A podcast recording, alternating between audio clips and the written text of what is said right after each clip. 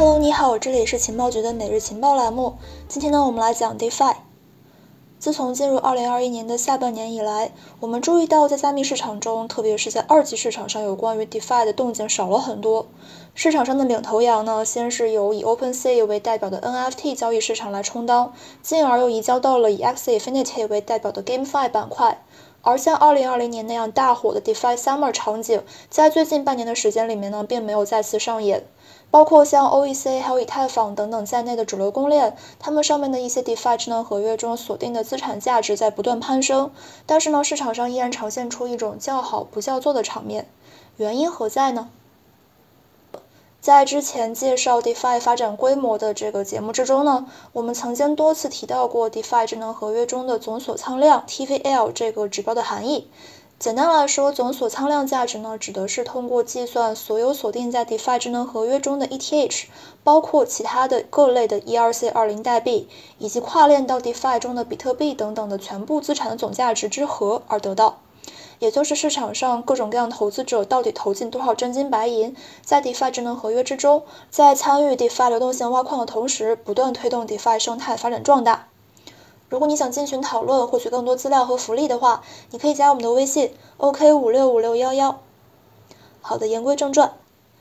根据欧科云链链上大师数据，截至到二零二一年的十一月三十号，全网 DeFi 智能合约中总锁仓资产价值已经达到了两千零三十六点七亿美元，再创历史新高。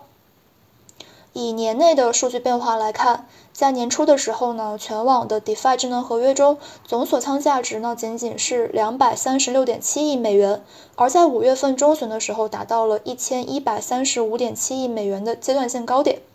虽然说经历了五月份到八月份的回调期，但是呢，在随后的几个月时间之内快速收复失地，并且一路高涨，到目前为止年内涨幅呢是暂收百分之七百六十点五。不过，虽然从链上数据来看，DeFi 的发展依旧是如火如荼，但是呢，从二级市场上大部分的 DeFi 头部协议代币表现来看，好像不是这个样子的。举例来说，比如说像抵押借贷协议中的龙头代币 MKR，还有 COMP，去中心化交易所中的佼佼者，比如说像 Uni，还有 Sushi 等等呢，他们也依然没有走出五幺九下跌行情以来的震荡区间。而纵向对比，以太坊还有比特币等等呢，都已经成功突围，并且再次创下历史高价。横向对比，在二零二零年的六月份到二零二一年第一季度末，全网 DeFi 智能合约中的总锁仓资产价值，从刚刚突破的十亿美元，迅速攀升到了六百五十亿美元上方，涨幅达六十余倍。相对应的各主流 DeFi 头部代币价格呢，也大多是斩获了十倍以上涨幅。而在此后的大半年时间里面，虽然说 DeFi 智能合约的总锁仓价值依然是在不断的上涨，但是大部分的 DeFi 代币价格却没有突破上半年记录，由此也就出现了 TVL 不断的上涨，但是却带不动 DeFi 代币的情况。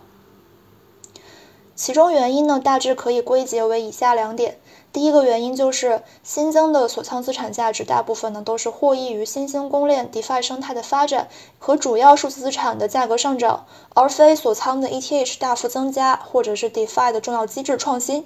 我们经常所提到的总锁仓资产价值呢是以美元为单位来计算的，而投资者投入到 DeFi 智能合约中的呢则是各种各样的数字资产。这也就意味着总锁仓价值的变化呢，会同时受到双重影响，一个是投资者的这个投入资产数量，另外就是资产价格变化本身。那么就会出现这样的情况，也就是在锁仓的数字资产的数量不变的情况之下，其价格上涨，锁仓资产价值也会上涨。而如果数字资产的价格下跌，即使投资者投入了比以前更多的数字资产，只要价格跌幅大于新增资产的增幅，那么总锁仓价值依然是下滑的。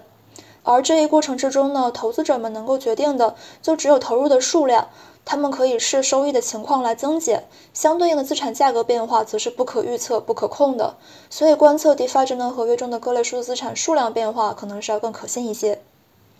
如果你想进群讨论，获取更多资料和福利的话，你可以加我们的微信：OK 五六五六幺幺。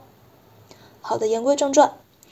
根据 DeFi Plus 统计信息，截止到二零二一年十二月一号，在以太坊网络中的各 DeFi 智能合约中锁定的 ETH 数目呢是九百七十万枚，略低于今年第二季度的峰值一千一百万枚。而在 DeFi 智能合约中锁定的比特币数量则达到了二十二点八万枚。今年以来一直呈现平稳上涨走势。相比起第二季度的数据呢，增长了百分之五十左右。同时，伴随着 OEC 等等的一众新兴公链上 DeFi 生态的崛起，以及以太坊还有比特币等等的主要加密资产的价格回升，在多方的因素叠加之下，导致了这个 DeFi 链上和二级市场两重天的情况。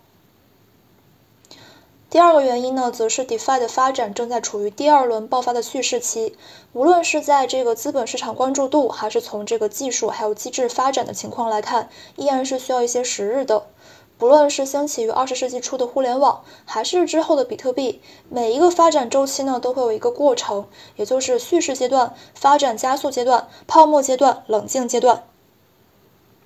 DeFi 也是不能够例外的。回顾 DeFi 的发展，自从 MakerDAO 算起，其经过了2017年到2020年的三年多蓄势期，然后迎来了快速发展期和泡沫期。正如我们所看到的，去年 DeFi Summer 以来到2021年第二季度波澜壮阔的流动性挖矿热潮，需要说明的一点是，对于新生事物来说，泡沫期呢其实并不是什么贬义词。相反，在新生事物的爆发初期，在很大程度上呢需要依赖短期内涌进的大量资金鼓起泡沫。然后在强大的财富效应之下，吸引更多投资者还有创业者进场，推动底层技术还有应用机制的持续创新。在这个过程里面呢，不断的试错，最终验证新事物的有用性和实用性。再回到 DeFi 的话题上来，经过了一年多的这个快速发展时期，已经有数百万投资者了解并且参与到了 DeFi 生态中来，认识到了去中心化金融的意义和前景。